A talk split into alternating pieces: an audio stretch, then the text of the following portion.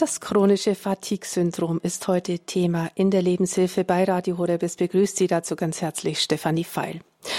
Ausgeprägte Schwäche, Muskelschmerzen und andere grippale Symptome können Hinweise auf das chronische Fatigue-Syndrom sein, kurz CFS. Manche Fatigue-Patienten sind Monate oder gar jahrelang ans Bett gefesselt und schon kleine Aktivitäten wie Zähneputzen, Duschen oder Kochen können zur Tortur werden.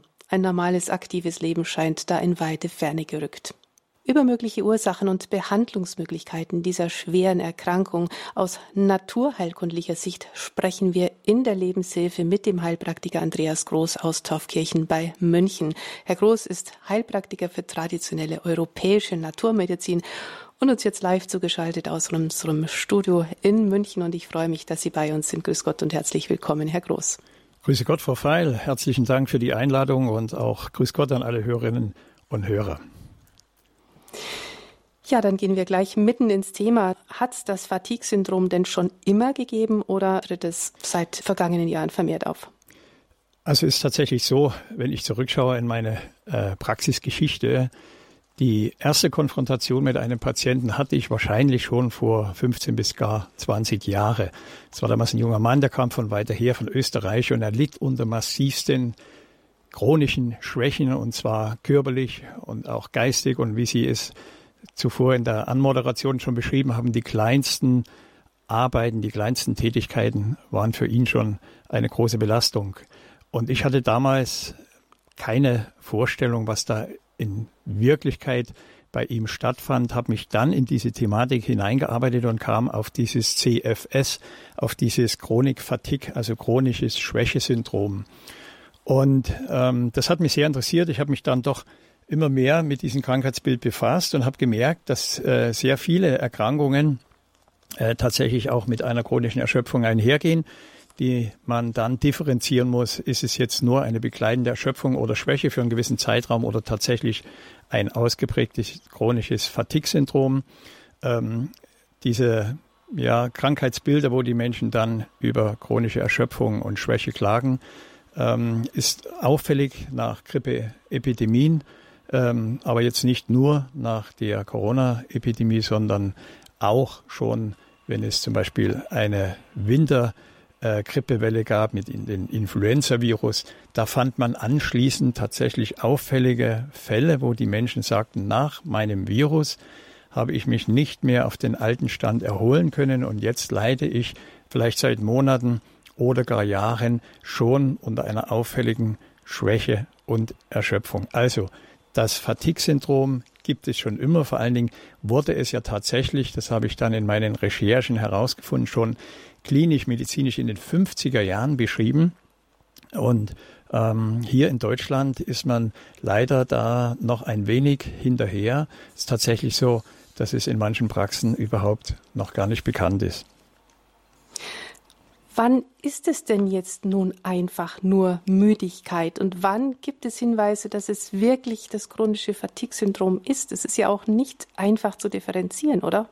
Ja, das ist richtig, weil es gibt ja auch diese schleichenden Übergangsphasen.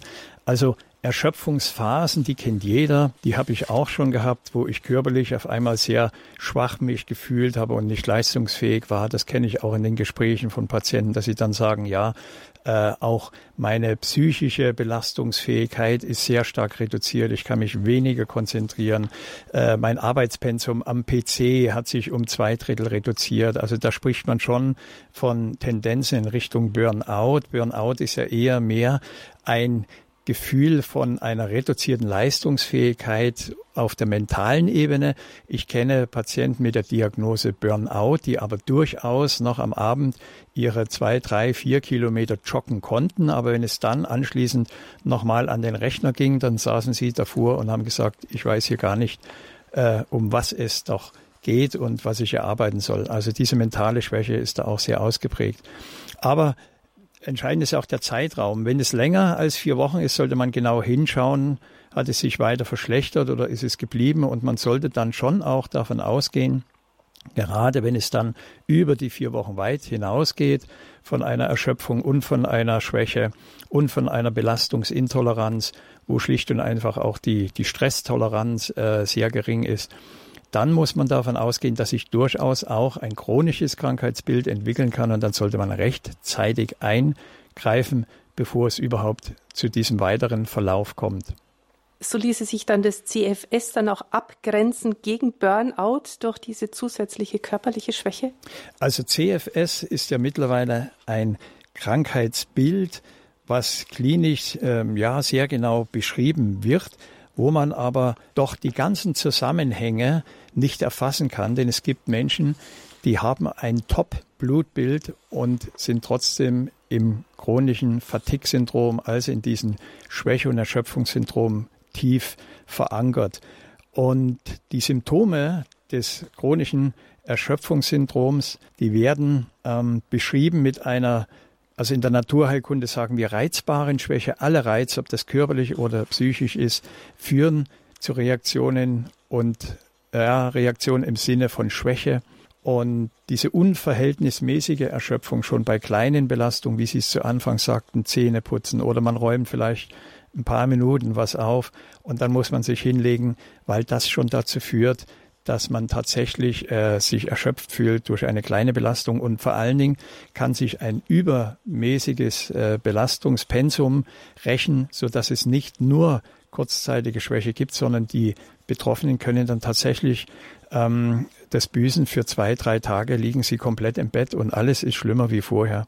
Und ganz typisch ist auch so eine Art Dauermuskelkader, ähm, das Ganze geht natürlich weiter in solche ja, Gedächtnis- und Orientierungsstörungen, wie man sagt. Also es gibt eine, eine Belastungsintoleranz gegenüber Geräuschen, Lichtreize, aber auch Gerüche können das sein und teilweise auch ähm, kognitive Eigenschaften, also Fähigkeiten, die man vorher richtig gut konnte, beherrscht man nicht mehr. Und vor allen Dingen kann es auch sein, dass eben im, im Gedächtnis ähm, äh, also dass Sprachstörungen auftreten und auch im Gedächtnis dann Konzentration und Merkstörungen vorhanden sind. Und das ist natürlich für den Einzelnen ein wirklich sehr hoher Leidensdruck und auch innerhalb der betroffenen Familie. Man sagt ja immer, jeder Kranke hat eine Familie. Ist es auch für diese Menschen ja schon auch eine ganz schöne Tortur, die sie da mit anschauen müssen und wo sie mitleiden müssen. Soweit also die Symptome dieses Fatigue-Syndroms. Kann denn auch ein Burnout, also Überarbeitung, Überbeanspruchung zu Fatigue führen? Ja, durchaus. Denn dieses Burnout, das ist ein Modebegriff, der am Anfang auch überhaupt nicht definiert also differenziert wurde. Äh, ich habe Patienten gehabt mit klaren Burnout-Symptomen, also wie gesagt, so Konzentration, äh, Störung, äh, Merkstörungen, auch die Zielstrebigkeit und das Durchhaltevermögen war verloren gegangen. Und äh, es wurde, die kamen mit der Diagnose Depression und das stimmte von vorn bis hinten nicht. Äh, Im Endeffekt war es der Beginn dieses Burnout-Syndroms, der Beginn eines chronischen Erschöpfungssyndroms, denn der Patient sagte dann eben zu mir, dass es dann nach diesem Burnout, nach dieser mentalen Schwäche auch immer mehr in diese körperliche Schwäche überging. Und als er zu uns in die Praxis kam, war er schon am Beginn des Fatigue-Syndroms, denn wir haben gemerkt, dass eben seine äh, Belastungen, die er, die Alltagsbelastung, die er noch durchführte, sehr schnell und sehr plötzlich mit einer massiven Schwäche beantwortet worden.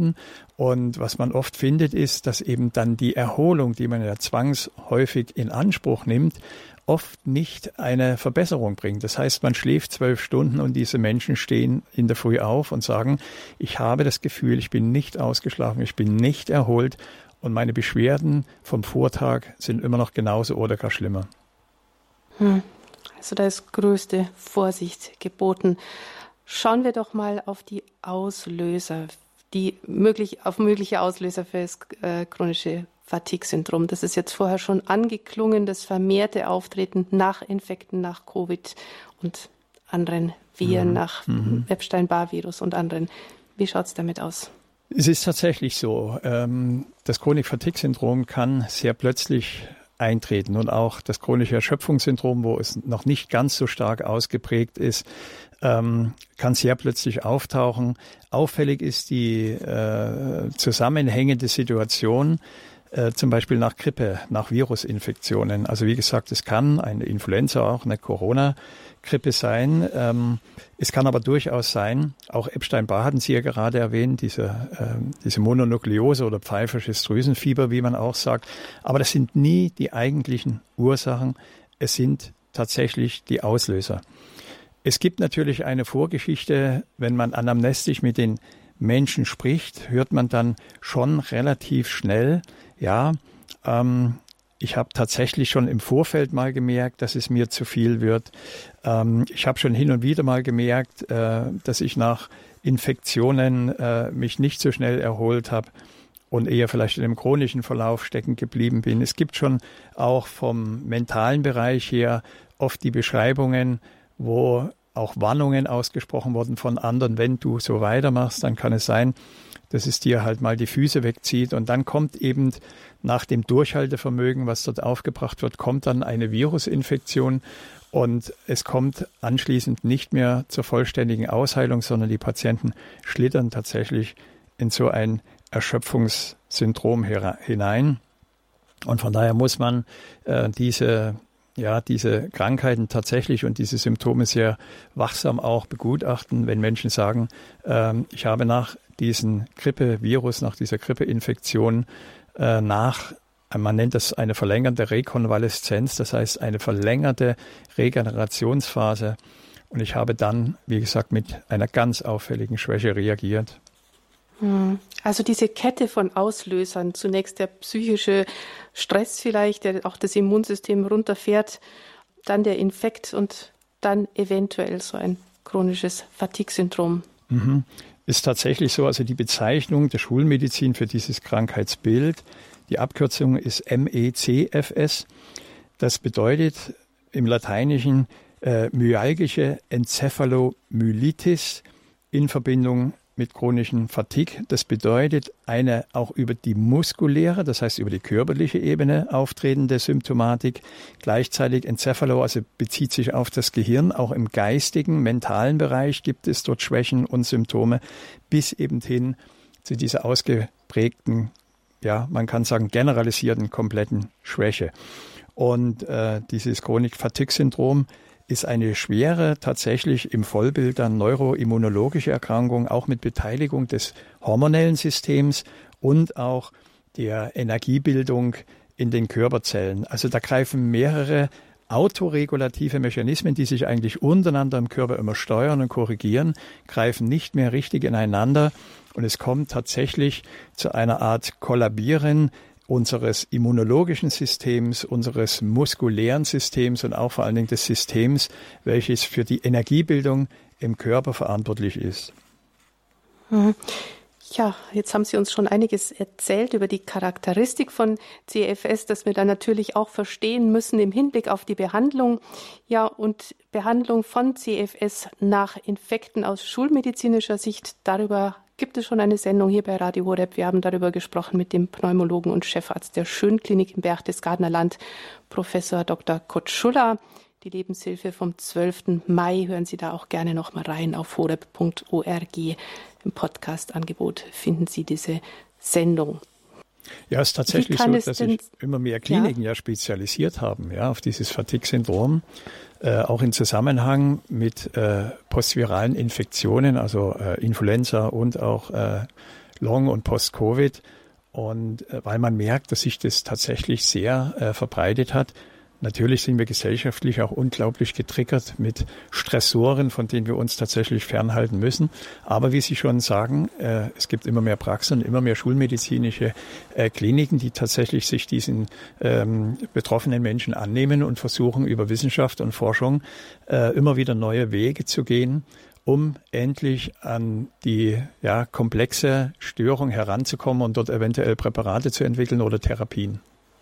Hm. Und wir stellen immer wieder fest, dass sich die beiden Ansätze, der schulmedizinische und der naturheilkundliche, auf wunderbare Weise ergänzen. Mhm. Ja, und der naturheilkundliche Ansatz ist eben einfach der Fokus auf diese gesamtkörperlichen Zusammenhänge, auf die wir heute auch schauen wollen.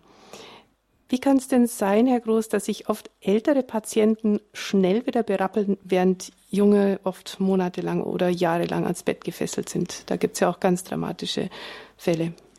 Ja, zunächst muss man schauen, wenn man sich eines solchen Menschen annimmt, der dieses Krankheitsbild beschreibt, da spielt das Alter hin und wieder schon eine Rolle. Aber es ist tatsächlich so, es gibt junge Menschen, die da relativ schnell reinschlittern. Und dann gibt es ältere Menschen, die äh, bestimmte Erschöpfungsphasen haben, zum Beispiel auch, man spricht auch von Iatrogenbehandlung nach Chemotherapie oder äh, nach äh, Krankenhausaufenthalten, also nach einer Operation mit einer vielleicht mehrstündigen Narkose.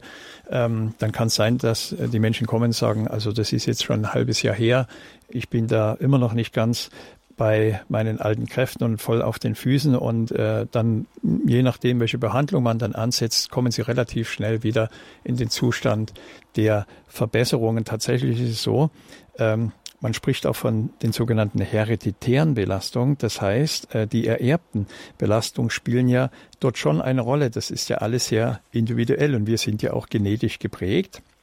Und da kann es sein, dass es in der Vorgeschichte, vielleicht familiär, aber auch in der eigenen Lebensgeschichte schon Faktoren gab, die dann dazu führen, dass ein Körper es von alleine nicht mehr schafft, durch sein eigenes Selbstheilungspotenzial den ursprünglichen gesunden, vitalen Zustand wiederherzustellen. Das kann tatsächlich eben, eben dann auch jüngere Menschen betreffen, zumal auch die Lebensweise der jüngeren Menschen heute zum Teil sehr bedenklich ist. Ähm, es gibt einfach junge Menschen, die haben ein sehr hohes Maß an Alkohol. Das geht ja hin äh, über Nikotinkonsum und äh, auch Drogen. Und das hinterlässt natürlich alle Spuren. Ähm, man glaubt am Anfang, dass man das alles wunderbar wegsteckt, aber letzten Endes viele Substanzen reichen sich im Körper an. Auch die Fehlernährung mit Fastfood und diese deindustrialisierte Nahrung mit diesen ganzen Zusatzstoffen und mit diesen ähm, hochbedenklichen Herstellungsverfahren hinterlassen ja mehr oder weniger auch bei jüngeren Menschen schon Schäden, die zwar noch keine Symptome hervorrufen, aber dass zum Beispiel der Verdauungstrakt oder die Verdauungsorgane schon so ähm, in Mitleidenschaft gezogen sind, dass eben dann, wenn ein Auslöser kommt, diese ganzen äh, Vorbelastungen schon mal ähm, äh, zum Durchbruch kommen. Und da ist natürlich die Anamnese wichtig, obwohl ähm, also bei Jüngeren lässt sich oft manchmal relativ schneller erfassen. An ältere Menschen, die haben natürlich eine ältere, eine längere Lebensgeschichte. Da muss man schon genau hinterfragen. Aber äh, selbst Medikamente, äh, viele ältere Menschen sind ja pharmakologisch doch ähm, überdosiert. Selbst Medikamente können eine, eine Wiederherstellung der körperlichen Vitalität durchaus behindern. In der Lebenshilfe hier bei Radio Horeb sprechen wir heute über das chronische Fatigue-Syndrom mit Heilpraktiker Andreas Groß, Heilpraktiker für traditionelle europäische Naturmedizin aus Taufkirchen bei München. Herr Groß, Jetzt haben wir schon einiges über diese CFS-Charakteristik gehört. Ich würde aber trotzdem gerne noch mal auf die zelluläre Ebene dieser mhm. Von CFS schauen. Was, wie kann man sich das vorstellen? Was ist denn da los auf zellulärer Ebene, dass diese unglaubliche Erschöpfung auftritt? Ja, der Mensch bildet ja letzten Endes durch die Aufnahme der Nahrung und die richtige Aufspaltung in die verwertbaren Nahrungsbestandteile die Energie, die wir brauchen. Und die Energiebildung ist enorm. Und ein Großteil der Energie wird tatsächlich auch über unser Nervensystem verbraucht. Und deswegen ist es wichtig, dass die Energieproduktion im Körper immer adäquat den Belastungen zur Verfügung steht. Und wir sprechen hier bei dem chronischen Fatigue-Syndrom, aber auch bei ähnlichen Erschöpfungssyndromen schon im Vorfeld von den sogenannten Mitochondriopathien. Das ist ein Begriff, der sich auf die sogenannten Energiekraftwerke bezieht, welche innerhalb der Körperzellen lokalisiert sind. Wir sprechen davon 1000 bis 5000 dieser Zellen, dieser Energiekraftwerke. Sie sind, äh, das liest man so in der Fachliteratur, exohuman. Sie sind nicht menschlichen Ursprungs. Sie haben nicht unsere DNA und sind demzufolge in diesen wunderbaren Schöpfungsakt Gottes mit eingebaut worden, so dass eigentlich fremde Organismen die Energie liefern, die wir brauchen. Das heißt immer, der Mensch lebt nicht vom Brot allein. Das heißt, die Aussage von Jesus Christus, unserem Herrn, ging ja ganz klar in diese Richtung. Wir brauchen, um leben zu können, auch hier auf Erden, die Anbindung an den göttlichen Quell seines Ursprungs. Und dieser göttliche Odem ist eingehaucht in die irdische Materie, so dass wir aus der Nahrung auch diese Kraft ziehen können. Und bei diesem chronischen Fatigue-Syndrom und auch bei anderen Erkrankungen, die mit Schwäche einhergehen oder chronisch sind. Das kann Alzheimer sein, Parkinson, auch ALS, diese sogenannte amyotrophe Lateralsklerose. Das ist eine Erkrankung, die mit einer sehr radikal fortschreitenden Lähmung in den allermeisten Fällen letal, also tödlich ist, selbst bei Diabetes, Herz-Kreislauf-Erkrankungen, auch bei Krebs natürlich sowieso, Fibromyalgie, Multiple Sklerose. Das sind jetzt so ein paar Krankheiten, die mir einfallen. Die gehen ganz häufig mit der Mitochondriopathie ein. Und ich sage jetzt das so verständlich, um was es sich da handelt. Mitochondrien, wie gesagt, diese Energiekraftwerke bilden ja aus Sauerstoff und Glucose die Energie, das sogenannte ATP, das ist das Adenosintriphosphat. Und diese Substanz ist die Substanz, die wir brauchen, um überhaupt leistungsfähig zu sein. Die ähm, brauchen wir auch nachts, wenn unser Herz schlägt, unser Atem weitergeht. Äh, wir brauchen diese Energie beim Marathonlauf, aber auch bei kleinen Belastungen. Und sehr häufig findet man dann dort Defizite.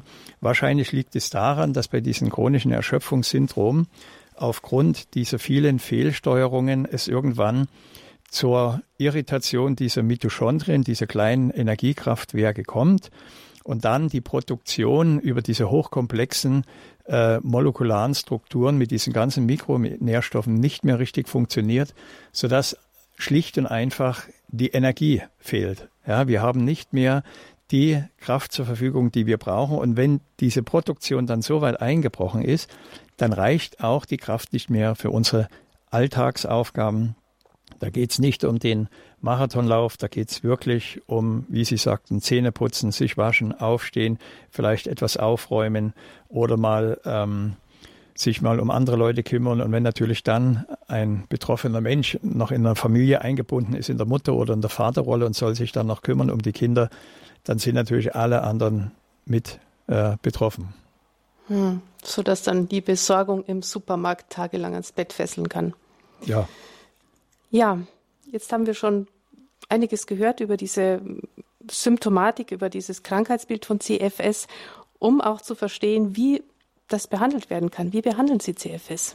Bei 85 Prozent der Patienten sind es ja doch wahrscheinlich eher Virusinfektionen wie, wie Covid, EBV, äh, die Sie schon genannt haben. Mhm. Welche Ergänzungen gibt es da aus naturheilkundlicher Sicht für die Behandlung? Das Wichtigste ist, dass man begreift, dass die virale Infektion, der Virus, also nicht die Ursache ist, sondern nur der Auslöser. Also unser mhm. Immunsystem wird in dem Moment dann sehr stark beansprucht. Jeder weiß das, wenn man eine richtige Virusgrippe hatte. Wir hatten jetzt alle unser äh, Corona in allen Varianten. Und äh, für mich persönlich, ähm, ich habe da nicht mehr drunter gelitten als bei einer Influenza-Grippe. Ähm, ich habe das auch äh, von vornherein gar nicht als so dramatisch eingestuft, weil ich gemerkt habe, das ist eine normale, ein normaler grippaler Verlauf mit all seinen typischen Symptomen.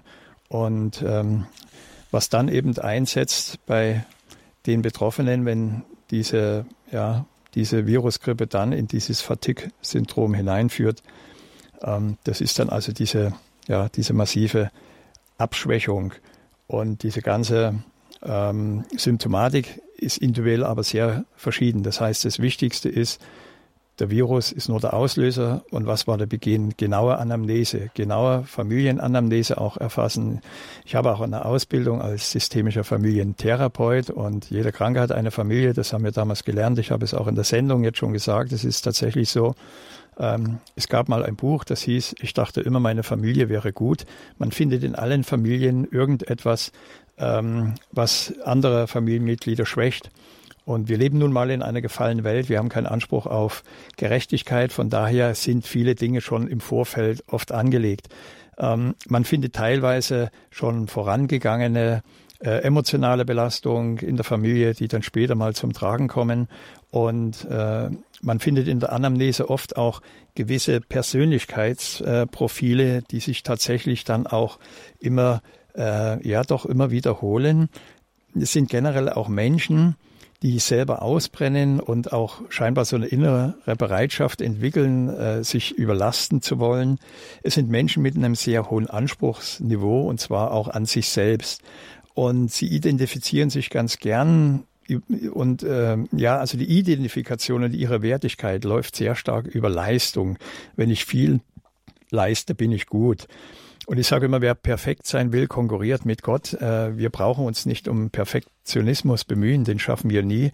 Äh, wir müssen einfach demütig erkennen, äh, dass zwischen unserer Geburt und dem irdische, der irdischen Heimkehr sozusagen wieder in, in die alte Heimat ähm, dass dort sich nie und nimmer alles schaffen lässt, was wir gerne möchten. Und das Durchsetzen von eigenen Grenzen äh, vernachlässigen diese Menschen oft. Sie äh, können sehr schwer Aufgaben weiter delegieren. Sie wollen alles alleine machen, hat vielleicht viel mit Kontrolle zu tun, so unter, unter dem Motto, ähm, was ich selber kann, das, ähm, äh, das kann mir keiner nehmen oder da kann keiner ähm, sich äh, reinpfuschen und da habe ich einen Überblick. Und das sind so typische Verhaltensmuster, die man oft immer wieder findet, vor allem so dieses Aufopfern. Wir finden das tatsächlich auch ähm, in den äh, über, bei, auch bei überreligiösen Menschen, die dann glauben, sie müssen sich das Himmelreich erarbeiten, indem sie unglaublich viel tun. Aber dieses liebt einander wie euch selbst wird total vernachlässigt. Und ähm, mhm. das ist ganz interessant, dass dann solche Menschen bei uns in der Praxis sitzen, wo man glaubt, ja, das sind ja wirklich die frommsten und die engagiertesten Christen und trotzdem haben sie sich in ein Krankheitsbild hinein manövriert, äh, auch mit dieser eigenen Initiative, dass sie nicht von vornherein gemerkt haben oder auch merken wollen, wollten, dass es ihnen zu viel wird und das Durchsetzen von Grenzen setzen wird dann vernachlässigt. Das heißt, sie haben eh schon viel Arbeit und dann kommt noch jemand und sagt, am Wochenende haben wir eine Veranstaltung. Du, das wäre doch schön, wenn du mithelfen könntest. Und da sagen die spontan, ja, mache ich gern, obwohl sie eigentlich zwölf Stunden schlafen würden. Also das ist von der Anamnese her ganz ein wichtiger Punkt, ja.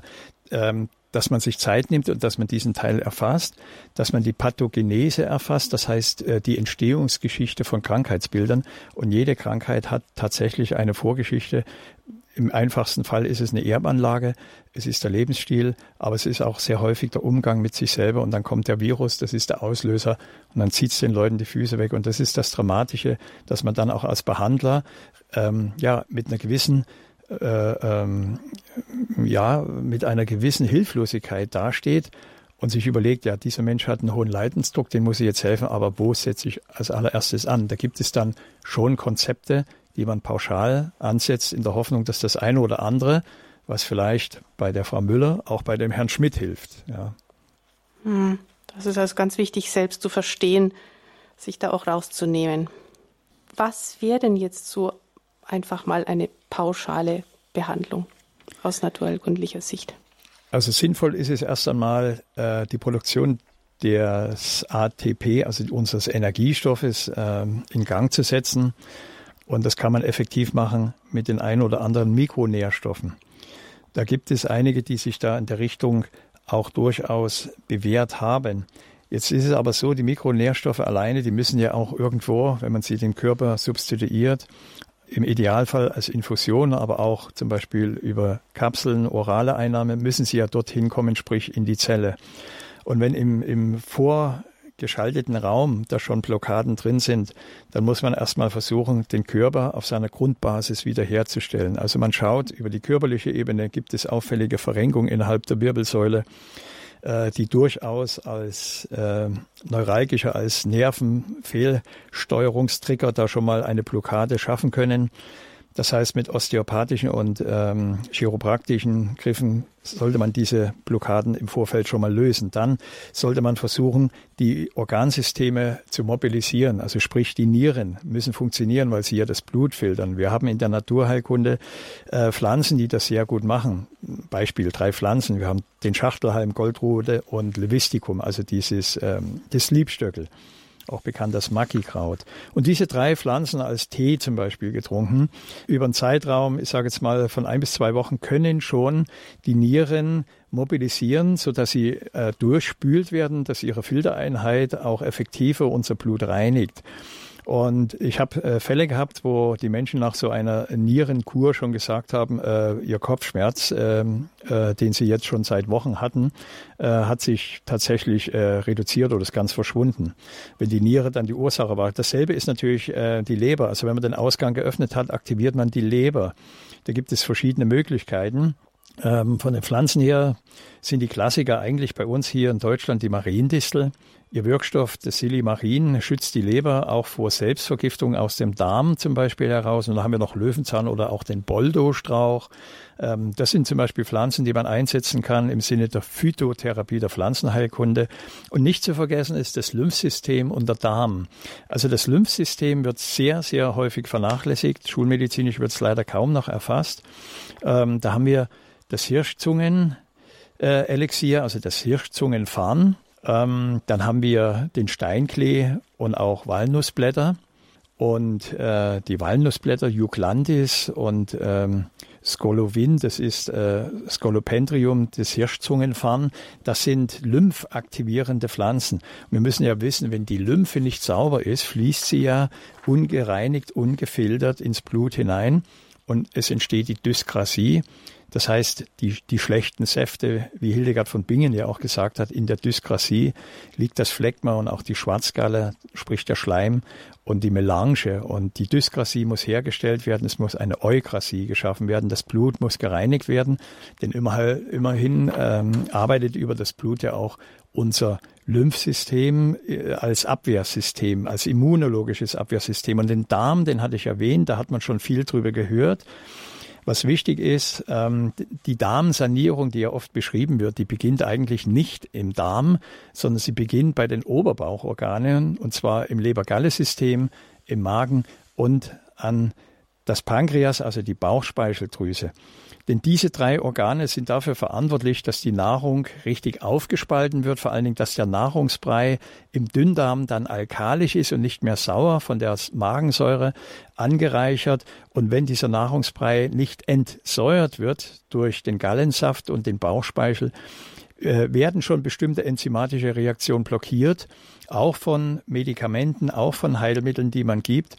Und die Substanzen kommen nicht mehr in die Zelle. Und von daher ist es wichtig, Darmsanierung beginnt mit der Regulation der Oberbauchorgane.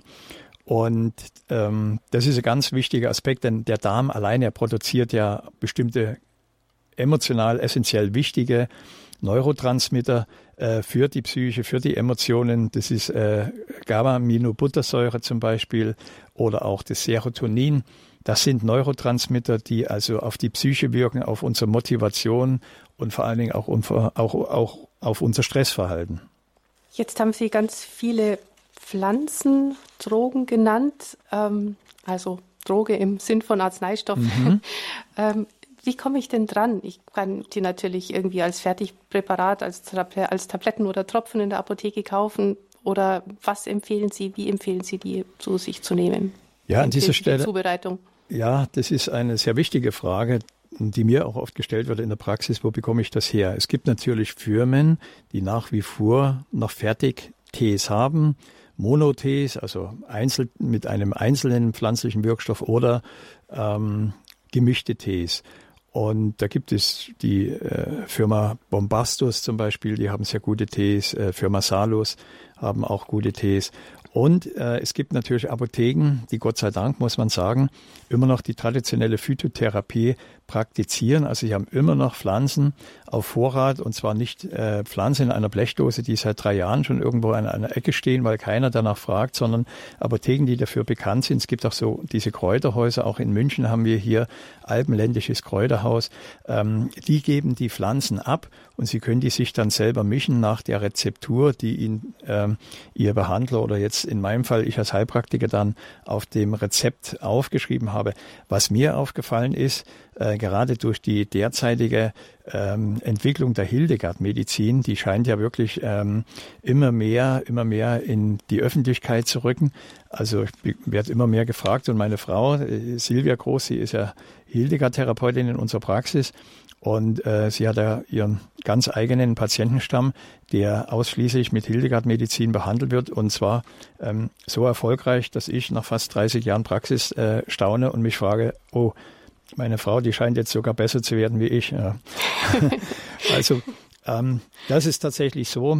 Ähm, was mir aufgefallen ist im Zusammenhang auch mit der Hildegard-Medizin, äh, viele Leute gehen wieder raus und pflücken selber. Also sie kaufen sich Bücher und äh, machen Seminare und äh, holen sich Informationen aus ihrem Bekanntenkreis und machen dann eine kleine Kräuterwanderung, vielleicht eine geführte, und fangen dann an, ihre Schafgabe, ihren Löwenzahn, ihren Schachtelhalm selber zu pflücken. Ähm, bei uns hängen immer zu Hause Kräuter an der Decke, die wir gesammelt haben. Und meine Frau macht sehr gute Medizinalweine. Die wirken nicht nur gut, sondern die schmecken auch hervorragend. Also von daher staune ich, dass so eine Art Renaissance, wie man sagt, wieder stattfindet, wo man sagt, ich gehe jetzt nicht in die Apotheke, sondern ich übernehme die Verantwortung selber und gehe hier bei uns vielleicht in den Bergen die eine oder andere Pflanze sammeln, die natürlich nicht geschützt ist, die man auch sammeln darf. Mhm. Dazu muss natürlich dann schon gut informiert sein, muss ganz genau pflücken, wissen, was man pflückt, achten, dass es auch wirklich Natur ist, ohne Spritzmittel. Mhm. Das ist natürlich ganz klar. Ja, und bei den Kräutern, wenn Sie sie fertig kaufen in der Apotheke oder auch in Kräuterhäusern, dann ist es natürlich, ist natürlich auch die Qualität gefragt. Klar. Ja, viele Informationen dazu, so allgemeiner Art, gibt es auch natürlich auf Ihrer Homepage wiedergesund.de, wiedergesund zusammengeschrieben als ein Wort. Herr Groß, wenn jetzt die Organe so weit sind, dass sie wirklich diese Nährstoffe aufnehmen können? Mhm. Wie geht es weiter? Ja, wenn man das Gefühl hat, dass die Systeme funktionieren, die Verdauung, die Niere, das Lymphsystem, ähm, dann verändert sich das Allgemeinbefinden des Patienten ja schon im positiven Sinne, aber wir sind dann noch lange nicht an dem Ziel, wo wir hinwollen, ich als Behandler oder wir als Behandler und eben auch der Patient. Und da hat man die Möglichkeit, über Mikronährstoffe zu arbeiten. Sehr wichtig ist ähm, eine Hochdosis-Therapie mit Vitamin C, im Idealfall als Infusionen. Vitamin C ist ein äh, Stoff, der ja überall drin ist und deswegen denkt man ja, so wichtig ist er nicht. Aber ähm, denken wir nur an die Geschichten mit den Seefahrern, ähm, die das schlicht und einfach nicht überlebt haben, die monatelangen Seefahrten wegen dem Vitamin C-Mangel. Und erst das Sauerkraut in den Holzfässern hat sie alle dann wieder gesund zurückgebracht. Und weil Vitamin C äh, sehr stark angereichert ist in diesen fermentierten Sauerkraut. Ähm, nur zur Erklärung. Also Vitamin C als Infusion ist ein sehr starkes Antioxidant und vor allen Dingen äh, bei allen Viruserkrankungen, vor allen Dingen bei dem jetzigen äh, SARS-CoV-19, bei diesen Coronaviren in den verschiedenen Mutationen fand man sehr häufig einen ausgeprägten Vitamin C-Mangel. Das kann sein, dass innerhalb von 24 Stunden Vitamin C um 50 Prozent einbricht. Und das bedeutet, dass wir den wichtigsten immunologischen Stoff dann nicht mehr zur Verfügung haben. Und wir brauchen um 50 Prozent. Das geht ganz schnell. Sie müssen sich überlegen, auch äh, das ist uns ja gar nicht bewusst, dass einer der größten Vitalstoffräuber der Stress ist. Und wir haben alle Stress, weil wir einfach auch ganz bewusst in Stress reingetriggert werden. Und die größte Herausforderung in der westlichen Welt ist tatsächlich, ähm, das Leben zu entdramatisieren, indem wir wirklich uns vom Stress fernhalten. Ähm, wir wissen ja, es gibt äh, eine dunkle Quelle, aus der das auch ganz äh, gezielt rausgesendet wird, dass wir abgelenkt sind, dass wir immer nur außer uns sind und nicht bei uns bleiben können. Und ähm, dieses permanente Detaillieren, ja, das ist alles ähm, etwas, was den Menschen total beunruhigt. Und da ist der Energieverbrauch im Körper so hoch, dass natürlich viel mehr Mikronährstoffe auch verzehrt werden, weil sie definitiv äh, gebraucht werden. Und ein Beispiel ist Coenzym Q10. Coenzym Q10, auch bekannt als Upichinon oder Upichinol, da gibt es zwei Formen, ist der wichtigste Stoff für die Energiebildung in der Zelle. Wir brauchen Magnesium, wir brauchen Coenzym Q10. Q10 ist der wichtigste Stoff auch innerhalb des Herzmuskels. Ähm, Q10 wird leider durch Statine, durch sogenannte Cholesterinsenker unterdrückt in der Aufnahme und da entwickeln viele bei der Einnahme dieser Inhibitoren, also dieser äh, unter stoffwechselunterdrückenden Cholesterinsenker einen Q10-Mangel. Der muss auf jeden Fall ähm, aufgebaut werden. Dann haben wir andere Stoffe, wie zum Beispiel Glutathion. Das ist ein Coenzym, auch ein Antioxidant, also ein Schutzstoff gegenüber aggressiven äh, molekularen Verbindungen. Das ist eine ganz große Bedeutung, hat ja auch eben für die körpereigene Entgiftung. Denn äh, beim Fatigue-Syndrom sind ja auch Entgiftungsprozesse also beim chronischen Erschöpfungssyndrom auch diese Vergiftungsprozesse, die im Körper ablaufen müssen, oft auch reduziert. und es herrscht dann ein Zustand von einer ungenügenden äh, Entgiftung. Taurin ist auch eine schwefelhaltige Aminosäure, sehr wichtig auch für Entgiftungsreaktionen. Und dann diese sogenannte Phenylalanin. Das ist ein Eiweiß und äh, sehr wichtig für die Produktion, auch für Adrenalin. Und Adrenalin wird ja auch gebildet in den Nebennierenrinder und von daher ist es äußerst wichtig, dass Substanzen genommen werden, die den Energiestoffwechsel in Gang bringen. Wir haben ja im Körper die Hirnanhangsdrüse und wir haben ja die Nebennierenrinde und das sind ähm, Organsysteme, die äh, Hormone ausschütten, welche uns auch ähm, leistungsfähig machen können. Und es gibt speziell für die Ausschüttung der Hirnanhangsdrüse ähm, die dann wiederum eben die Nebenniere stimuliert, das äh, Kampferbasilikum zum Beispiel. Wir haben den Sedebaum oder die Leimmistel. Ähm, das sind tatsächlich Pflanzen, die diese Drüsen antriggern können, also stimulieren können, können. Und auch die Nebennierenrinde kann man versuchen, pharmakologisch, also das heißt pflanzenheilkundlich, zu erreichen, Beispiel Gänse, äh, Gänseblümchen, Schöllkraut und auch die Jamswurzel gehen in diese Richtung. Und dann kommt es zur Ausschüttung des körpereigenen Cortisols. Und das ist ganz wichtig für unseren Energiehaushalt. Und so greift ein System in dem anderen. Wir haben also, wie gesagt, die Möglichkeit, mit Mikronährstoffen zu substituieren und die Systeme erst einmal ein bisschen an zu boostern, wie man sagt.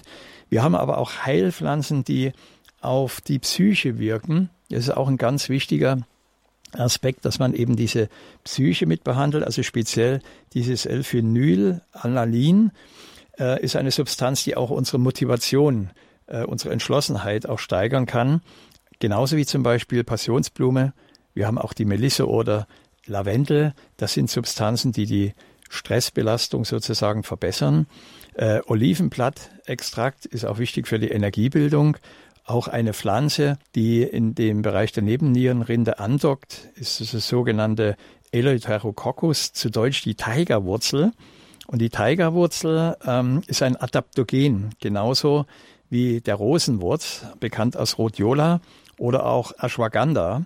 Und äh, sowohl Ashwagandha wie auch der Rosenwurz, das sind Pflanzen, die unsere Stresstoleranz verbessern. Das heißt, äh, unsere Reizbarkeit wird einfach ähm, ein wenig reduziert ohne dass es zu einem Energiedefizit kommt. Sprich, wir werden ruhiger, aber deswegen nicht schwächer.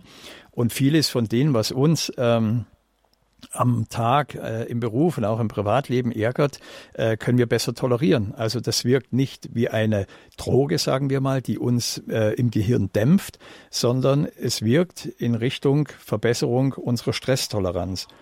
Und das sind alles Pflanzen, ähm, wie zum Beispiel eben auch, was man in die Nahrung mit einbauen kann. Das heißt, deine Nahrung sollte deine Medizin und die Medizin deine Nahrung sein.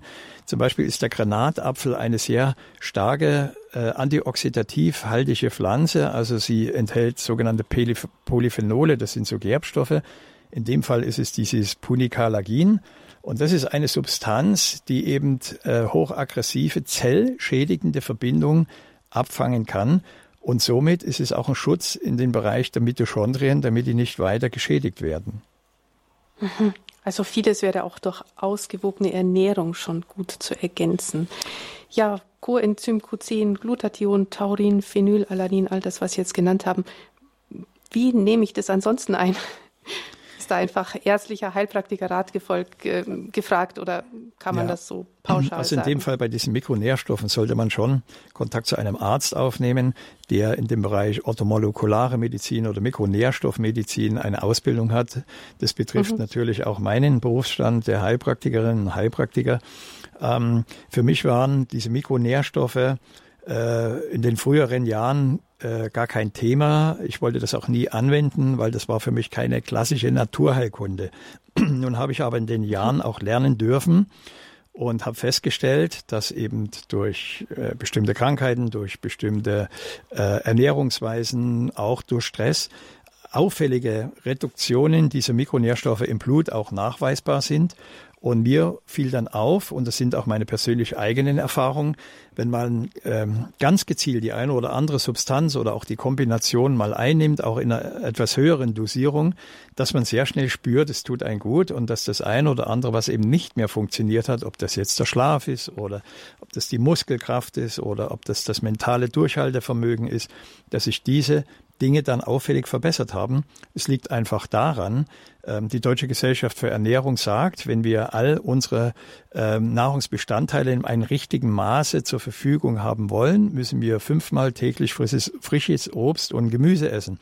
Aber wer schafft das heute noch? Ja, ähm, und da, da empfiehlt man durchaus in der orthomolekularen Medizin ähm, den einen oder anderen Stoff überprüfen zu lassen und bei einem Mangel zu substituieren. Und das haben wir tatsächlich dann auch äh, in der Praxis eingesetzt und haben dann schon auch gemerkt, dass es da sehr schnell positive Reaktionen gibt. Stichwort hohe Dosierung. Sie haben vorher von der Vitamin C-Infusion gesprochen, wo man natürlich schnell viel, in, äh, eine hohe Dosierung an Vitamin mhm. C in den Körper hineinbekommt. Das kann sich natürlich nicht jeder leisten. Wie ist denn das mit Vitamin C, wenn ich das oral einnehme als Sprudelbrause-Tablette mhm, oder mhm. auch. Funktioniert auch. Ähm, man muss es über den Tag verteilt nehmen, also jetzt nicht eine einmalige da, äh, Dosierung oral aufnehmen.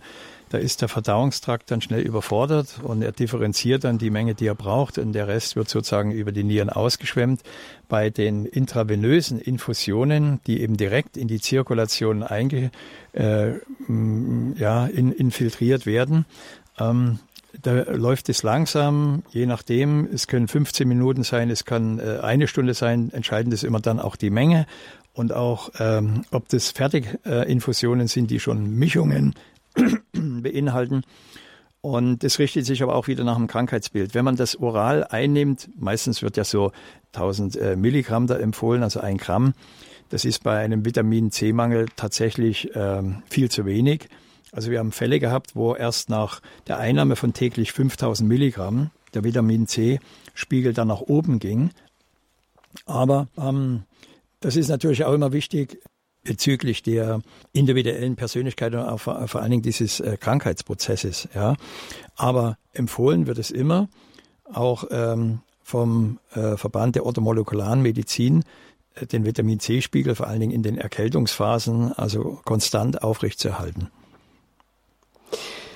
sagt Heilpraktiker Andreas Gruß aus Taufkirchen bei München. Mit ihm sind wir im Gespräch über das chronische Fatigue-Syndrom, Fatigue behandeln aus naturheilkundlicher Sicht. Gleich nach einer kurzen Musik geht's weiter.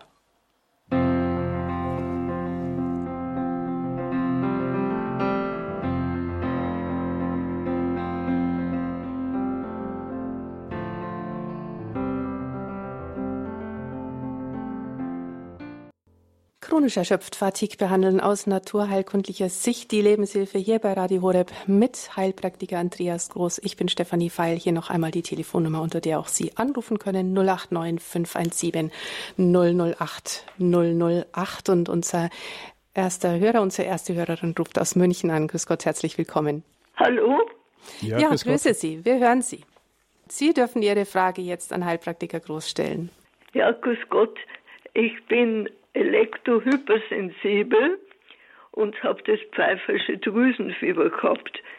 Ich bin allerdings schon über 80 und ich leide so sehr an der Funkstrahlung. Ich bin den, meine Nerven sind total geschädigt. Haben Sie da auch Erfahrung mit der Behandlung von Elektrohypersensibilität? Hm, das ist jetzt natürlich nicht direkt das Thema, aber ganz mhm. kurz, Herr Kloster also ja, natürlich haben wir Erfahrung. Es ist tatsächlich so, es gibt Menschen, die haben eine erhöhte Sensibilität gegenüber elektromagnetischen Strahlungen und äh, man weiß nicht genau, woher das kommt.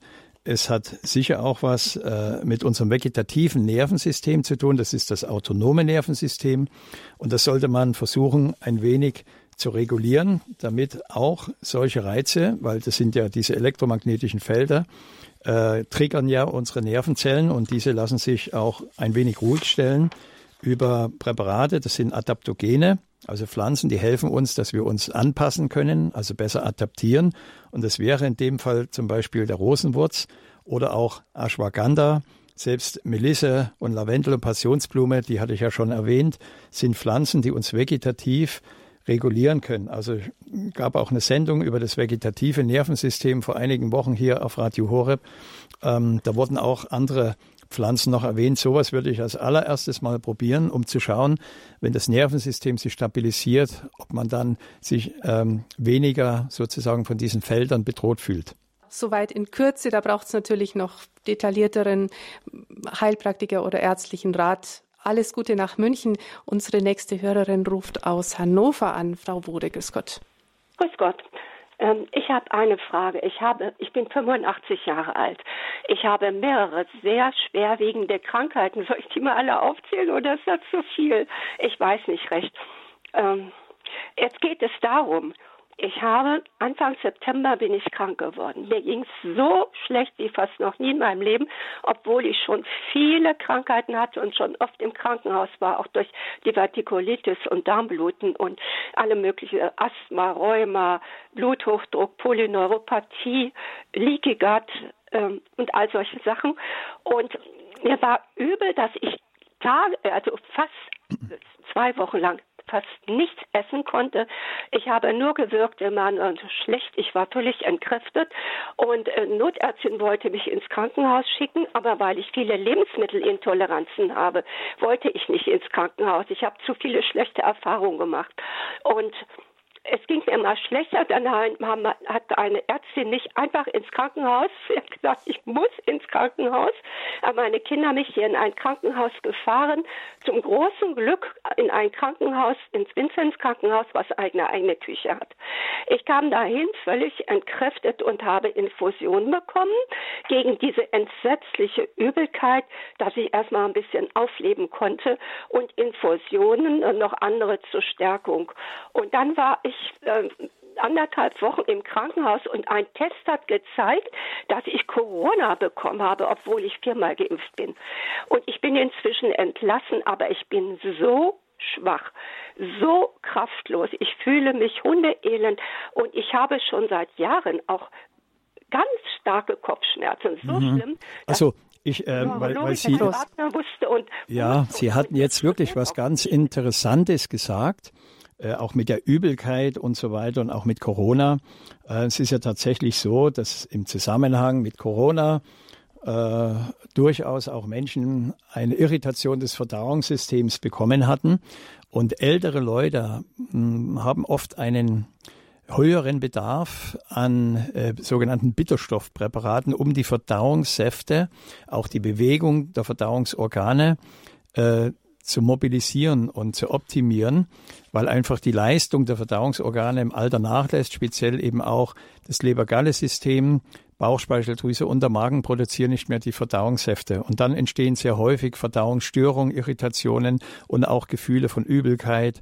Und äh, weil die, die Nahrung, die man dann aufnimmt, auch nicht verwertet werden kann. Und es gibt äh, äh, sogenannte Verdauungstees, das, das ähm, verordnen wir ganz gerne auch mal in der Praxis als Basis, wo wir sagen, du brauchst jetzt einen Bittertee, einen Verdauungstee, einen Magen-Galle-Tee zum Beispiel, der schon im Vorfeld getrunken, so zehn Minuten vor, vor dem Essen, die Verdauungssäfte mal schon mobilisiert, sodass die Nahrung besser aufgespalten wird und das Gefühl von Völle, von Übelkeit ähm, auch äh, in dem Moment dann tatsächlich auch verschwinden kann. Also das wäre gerade so für ältere Menschen empfehlen wir immer, sprechen Sie da mal mit einer Apothekerin oder mit Ihrem Arzt, dass Sie so einen Verdauungstee kriegen und man nennt ihn Tonicum amarum, also er tonisiert über die Bitterstoffe sozusagen nicht nur den Verdauungstrakt, sondern eben auch generell verbessert die Altersvitalität. Der Tee? Immer haben Sie einen Namen gesagt, den habe ich nicht richtig mitbekommen. Ja, es gibt verschiedene Tees, dann in der Apotheke mal nachfragen. Das sind so Magen-Darm-Tees, Verdauungstees, so Lebergalle-Tees. Es müssen Tees sein, die einen hohen Anteil an Bitterstoffen haben. Das kann Enzian sein, 1000 Güldengrau, das kann Schafgabe sein, auch Löwenzahn. Manche Tees beinhalten sogar noch ein bisschen vom Schollkraut. Und äh, das ist, das ist äh, eine wichtige Voraussetzung für die richtige Aufnahme der Nahrung, dass vor allen Dingen eben die Störung ähm, im Sinne von ja, Übelkeit und Völlegefühl ähm, dass das dann auch letztendlich verschwinden kann. Also Völlegefühl ja. habe ich überhaupt nicht. Mir war nur unendlich übel. Mhm. So übel, dass ich dauernd nur gewirkt habe. Und es war schon nichts mehr, es kam nichts mehr raus. Also das war nicht schön. Mhm. Mhm. Ja. Frau also, Ure, ist damit Ihre Frage beantwortet? Ja. Das wäre der Bittertee, genau. Ich muss mich um Bittertee kümmern und um Bitterstoffe erstmal.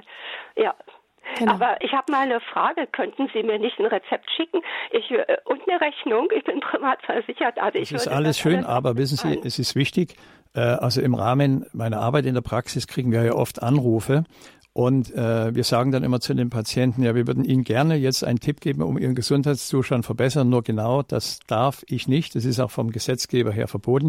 Also. Das ist ja eine Ferndiagnose. Das heißt, ich weiß ja nichts über Sie als Person. Ich müsste Sie untersuchen und alles andere kann man dann per Telefon schon machen. Aber erstmal muss ich Sie in der Praxis sehen und untersuchen und dann weiß ich, welchen Tee Sie brauchen oder welches Mittel Sie brauchen würde gern mhm. zu Ihnen in die Praxis kommen. Genau. Und den Praxiskontakt, den finden Sie auf der Homepage von äh, Herrn Groß unter wiedergesund.de. Unter wiedergesund. Wiedergesund.de. Ja, ganz herzlichen Dank, Frau Wode, für Ihren Anruf. Alles Gute nach Hannover. Wir haben noch weitere Anrufer in der Leitung aus Nordhausen. Ruft Frau Fürthaler an. Grüß Gott. Grüß Gott. Fürthaler. Hallo, grüß Gott.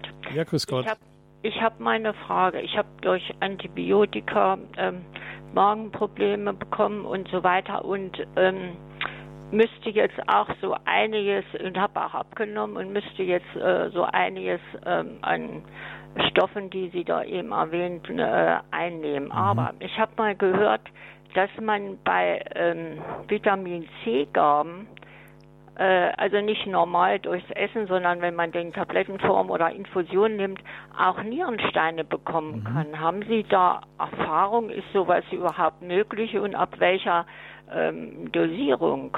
Ja, das ist richtig, was Sie sagen. Also es gibt tatsächlich äh, genetische Anlagen in Menschen äh, vor allen Dingen südlich des Äquators, die durchaus Probleme haben mit der Verträglichkeit von Vitamin C, wenn man es als Infusion gibt. Und wenn es natürlich zu einer enormen Überdosierung von Vitamin C kommt, ähm, dann ist es natürlich sinnvoll, auch mal die Nieren äh, zu kontrollieren. Also ähm, wir schicken dann Patienten, äh, wenn wir selber die Nierenwerte äh, alleine jetzt nicht bestimmen können, wenn das nicht ausreichend ist, bei Verdacht auf Nierenkries, äh, auch mal zum Nephrologen oder zum Urologen, der macht dann Ultraschall und schaut, ob da irgendwas ist. Wenn Nierensteine im Vorfeld schon da sind, da ist natürlich dann auch immer eine enge Kontrolle geboten. Sowas gibt es. Aber man muss dazu sagen, es gibt es tatsächlich nur sehr selten. Was wichtig ist, ähm, ja, dass man eben auch im Vorfeld mal ein Blutbild erstellt, um mal zu schauen, ist es wirklich sinnvoll, das ein oder andere Präparat auch wirklich einzunehmen. Also besteht tatsächlich ein Mangel. Und wenn Sie gesagt haben, dass Sie ein Antibiotikum verordnet bekommen hatten oder mehrere Antibiotikas, dann ist natürlich wichtig, auch mal zu schauen, ja, ist tatsächlich ein irreversibler Schaden entstanden, den der Körper von alleine nicht mehr korrigieren kann. Und das ist gar nicht so selten.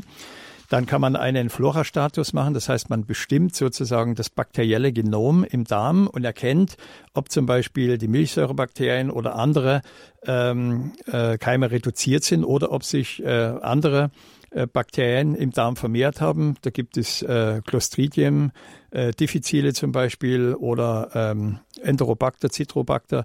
Das sind Keime, die natürlich dann auch Beschwerden machen können. Also gerade bei einem Antibiotikum, vor allem bei den Breitband-Antibiotikas, Amoxicillin zum Beispiel, also sagen wir immer Darmflora-Kontrolle machen, weil sonst baut sich im Nachhinein dann tatsächlich eine Störung auf bezüglich des Immunsystems. Wir haben ja 80 Prozent des Immunsystems im Darm. Und das ist eben gerade bei der heutigen Sendung, bei diesem Thema auch wichtig, ähm, dass man die Menschen, die am chronischen Fatigue-Syndrom leiden, dass man dort auch mal schaut, äh, was ist eigentlich im Darm los? Ist das äh, Immunsystem dort überhaupt noch äh, voll funktionell oder gibt es durch Vorbehandlung zum Beispiel Schäden, die auch verhindern, dass wir an die Energie über den Darm rankommen können? Ja, herzlichen Dank, Frau Fürthaler. Ist Ihre Frage damit beantwortet? Ja, ich, ganz, ganz herzlichen Dank. Noch eine Dankeschön. Ganz kurze, eine ganz kurze Frage. Ganz, ganz noch. kurz noch. Ja, äh, Liebstöcke erwähnten Sie, Magikraut, ja. Mhm. Das ist das Levisticum. Ja, galt früher sowieso als klassische Heilpflanze für die Nieren, ja, auch bei Blasenentzündung im Sinne der Durchspülungstherapie. Also Levisticum oder eben ähm, das Liebstöckel in Verbindung so mit Schachtelhalm und Brennnessel haben sie einen hervorragenden Nierenblasentee. Also ich hatte erst vor einiger Zeit eine Patientin, die mich anrief wegen einer akuten Blasenentzündung, was sie machen sollte. Und äh, sie hatte da noch einen Tee ähm, Rezept und sie hat mir das vorgelesen. Das war so diese Dreierkombination zum Durchspülen. Da war dann noch, äh, ich glaube, äh, Ortisiphon drin, eine andere Pflanze. Das waren vier Pflanzen. Das hat sie sich dann in der Apotheke auch äh, herstellen lassen, hat am nächsten Tag dann äh, jeden Tag da zwei, drei Liter von diesem Tee getrunken und ähm, es war innerhalb von wenigen Tagen war alles weg. Ja, das geht. Das funktioniert tatsächlich und zwar tiefgreifend und sehr effektiv und nachhaltig. Ja, alles Gute, Frau Fürthaler, Ihnen nach Nordhausen. Leider neigt sich unsere Sendezeit dem Ende zu. Bitte um Verständnis, dass wir nicht weitere Hörer in die Sendung reinnehmen können. Herr Groß, zum Schluss, welche frühzeitigen Warnsymptome gibt es denn, damit ich da einfach schon mal dagegen steuern kann, um gar nicht erst in so eine Erschöpfung reinzurutschen? Ja, das ist eine sehr interessante Frage, weil die finden wir tatsächlich bei allen Menschen, die erschöpft sind. Wenn wir die Pathogenese des äh, Erschöpfungssyndroms abfragen, dann finden wir im Vorfeld manchmal tatsächlich schon 15 Jahre vorher bestimmte Lebensphasen, bestimmte Verhaltensmuster. Und sehr auffällig ähm, ist, wenn die Leute sagen, ja, ich hatte ähm, im, im letzten Jahr zum Beispiel eine ganz auffällige Infektanfälligkeit. Ich hatte immer Schnupfen oder äh, habe mehrmals Nebenhöhlenentzündung bekommen. Auch diese lange Kon äh, Rekonvaleszenz, das heißt, wenn man nach einem Infekt gesagt hat, also ich verstehe das nicht, früher war ich in zwei Wochen wieder vollständig äh, hergestellt und auf den Füßen und jetzt ziehe ich da schon sechs Wochen mit diesen Erkältungen rum und es geht nichts vorwärts und nichts zurück. Dann auch das ständige Frieren, so ein inneres Frösteln, wo einfach die Energie fehlt. Es kann aber auch sein, immunologisch überschießende Reaktionen, dass man sagt, ich habe früher keine Allergien gehabt und jetzt reagiere ich auf so viele Substanzen, ähm, Nahrungsbestandteile äh, allergisch. Dann äh, nicht zu unterschätzen, diese unruhigen Beine, erhöhte Reizbarkeit oder auch so dieses Kribbeln wird oft beschrieben. Ich habe so ein Kribbeln, so ein Ameisenlaufen auf der Haut mit einer gewissen Nervosität. Und äh, das sind Zeichen, wo man sagt, also da sollte man schon eingreifen und das nicht einfach kontrolllos weiter laufen lassen.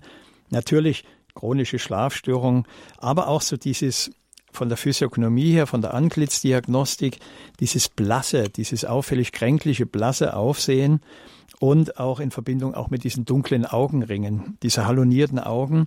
Das ist oft ein Zeichen für Mikrozirkulationsstörung beziehungsweise eben auch für eine toxische Überlastung und nicht zuletzt äh, Reizorgane, Reizblase, Reizdarm. Das sind Erkrankungen, die darauf hindeuten, dass unser vegetatives Nervensystem schon übersteuert wird und da bilden sich natürlich dann auch zu viele freie Radikale, die unser Immunsystem wiederum sehr triggern.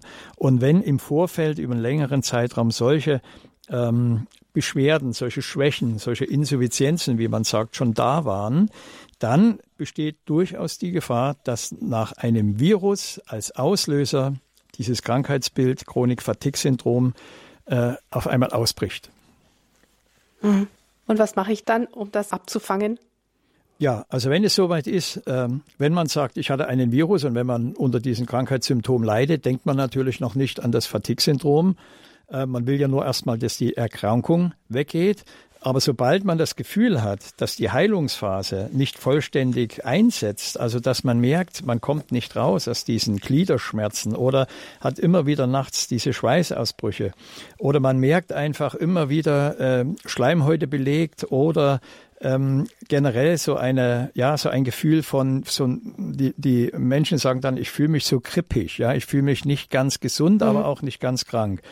Dann würde ich auf jeden Fall rein als Prävention Kontakt aufnehmen zum Hausarzt oder zum Heilpraktiker, den Zustand schildern.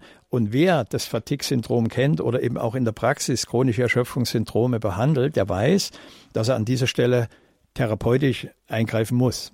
Ein Schlusswort zu dieser Sendung. Danke für die Einladung und auch für die interessanten Hörerfragen. Und vor allen Dingen denken Sie dran, ich sage es oft in meinen Sendungen, unsere Gesundheit ist das größte Gut. Wer Werkzeug des Herrn sein will, der muss auch gesund sein. Und die Wiederherstellung unserer göttlichen Ordnung, das ist immer das Ziel einer jeden Behandlung nach Krankheiten. Und jeder Mensch hat im Sinne des freien Willens auch tatsächlich immer wieder neue Chancen, sein Leben zu verändern. Äh, ich sage immer, das Leben muss jeden Tag entdramatisiert werden. Dann äh, ist das Glas immer halb voll und nicht halb leer. Und vor allen Dingen nutzen Sie und beanspruchen Sie die Möglichkeiten der Naturheilkunde. Da ist so viel Kraft und so viel Segen drin. Alles Gute wünsche ich Ihnen. Natürlich Gesundheit und vor allem Gottes Segen für Sie und auch für Ihre Familie. Danke, Herr Groß, mhm, für gern. diese Sendung. Ihnen alles Gute. Das chronische Fatigue-Syndrom, das war die Lebenshilfe bei Radio Horeb. Danke fürs mit dabei sein. Alles Gute wünscht Ihnen Ihre Stefanie Feil.